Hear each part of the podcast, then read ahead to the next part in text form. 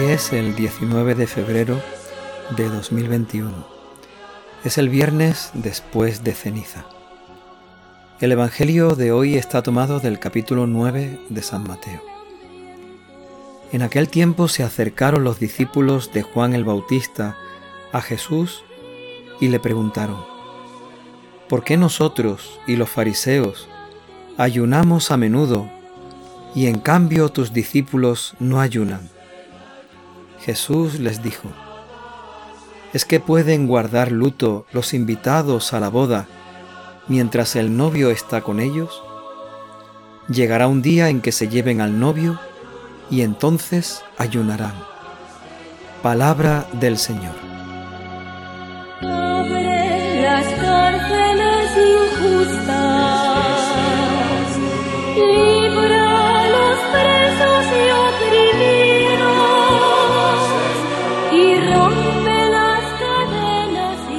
Nos encontramos este viernes en el Evangelio unas palabras de Jesús que necesitan una explicación. Tal vez las primeras veces que las escuchamos, que las oímos, no terminamos de comprender qué es lo que el Señor nos quiere decir. Es verdad que el tema que plantea el Evangelio de hoy es el ayuno, pero tendríamos que hacernos la pregunta de qué es, cuál es en qué consiste el ayuno que el Señor quiere. El Evangelio nos presenta una situación. Aparecen unos discípulos de Juan el Bautista para preguntarle a Jesús por qué sus discípulos no ayunan. Estamos en un momento en el que el Señor ha comenzado ya a tener un grupo de discípulos, ha comenzado ya a explicarles de qué manera quiere que ellos vivan este seguimiento de su palabra, de su enseñanza, de su manera nueva de vivir la relación con Dios. Y en esa manera nueva de vivir la fe no aparece el ayuno con la misma presencia, con la misma fuerza, con la misma insistencia que lo practicaban los discípulos de Juan el Bautista y de los fariseos. Por eso ellos le preguntan al Señor, ¿por qué nosotros y por qué los fariseos hacen ayuno y en cambio tus discípulos no ayunan. Y ahí aparece la respuesta de Jesús. Una respuesta un poco sorprendente, porque la imagen que utiliza puede despistarnos.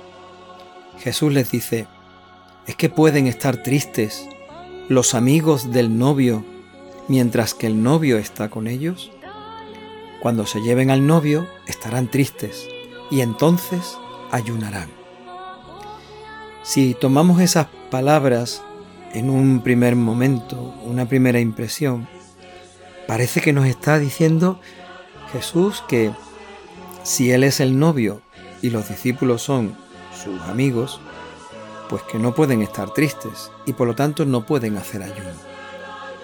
La primera interpretación, una interpretación muy simplista y muy errónea, es que puede parecer que Jesucristo nos esté diciendo en el Evangelio de hoy que no quiere el ayuno.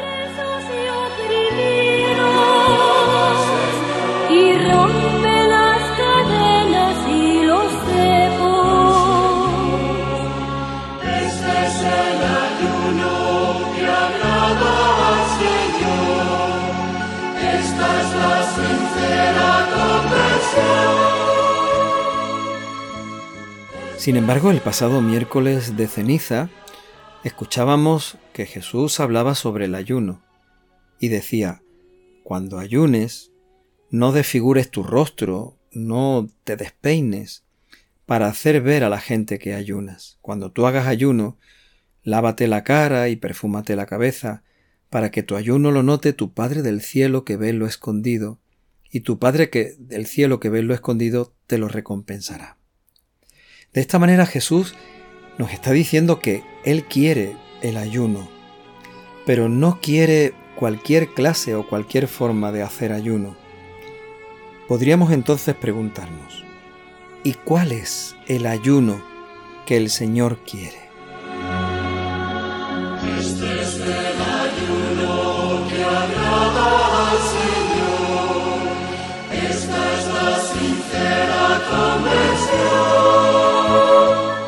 A esa pregunta Jesús responde con un ejemplo, con una alegoría. Él utiliza la imagen de la boda. En una boda, los amigos del novio no están tristes, todo lo contrario, están alegres. Lo propio de la boda es la alegría, es el amor entre los esposos, es una vida nueva que comienza entre el marido, la mujer. Lo propio de la boda es la fiesta, la celebración. Por lo tanto, Jesús nos está hablando de un ayuno que tiene que vivirse en ese contexto. El contexto de alegría, el contexto de amor, de entrega de los esposos, el contexto de la fiesta y de la celebración.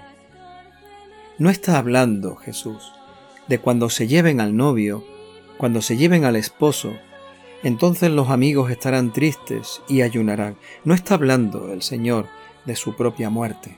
No está indicando que llegará un momento en que a Él lo van a matar y esos tres días de luto, podríamos decir, los discípulos tendrían que hacer ayuno. Jesús está hablando de otra cosa distinta. Un cristiano tiene que vivir la alegría del amor de Dios en su vida.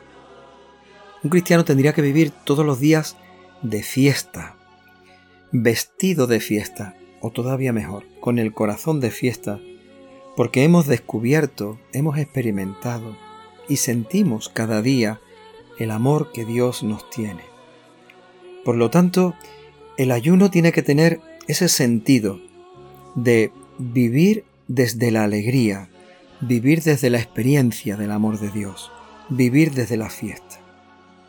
Jesús de alguna manera está denunciando, rechazando aquellos que han querido hacer del ayuno algo triste, aquellos que han querido hacer del ayuno una renuncia, un sacrificio, un esfuerzo totalmente vacío y sin sentido.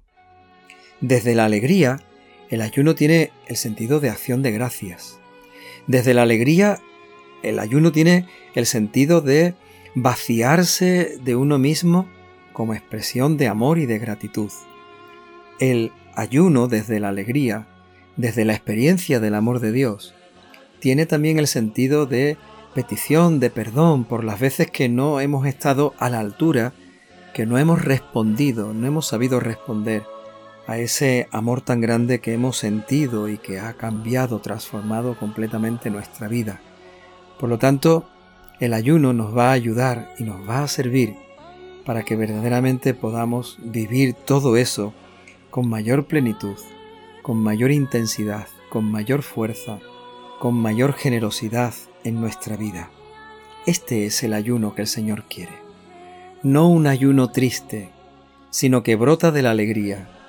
No un ayuno pesaroso y sacrificado, sino un ayuno que viene desde la experiencia del amor de Dios en nuestras vidas. Un ayuno que nos lleve a la gratitud, un ayuno que nos lleve a la purificación de aquello que nos aparta de Dios, un ayuno que nos ayude a estar cada vez más vacíos de nosotros mismos y más llenos de Dios.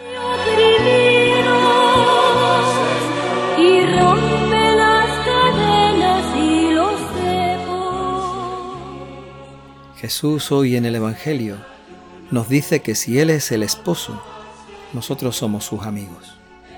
Vamos a pedirle al Espíritu Santo que nos ayude a vivir esta verdadera amistad con el Señor y que viviendo la amistad auténtica, sincera, cercana con Jesús cada día, podamos experimentar la alegría del amor de Dios y podamos vivir un verdadero ayuno, que no sea una tristeza, sino vivir la alegría de saber que Dios nos ama, que no sea simplemente la renuncia de nuestro sacrificio, sino la muestra de nuestra gratitud.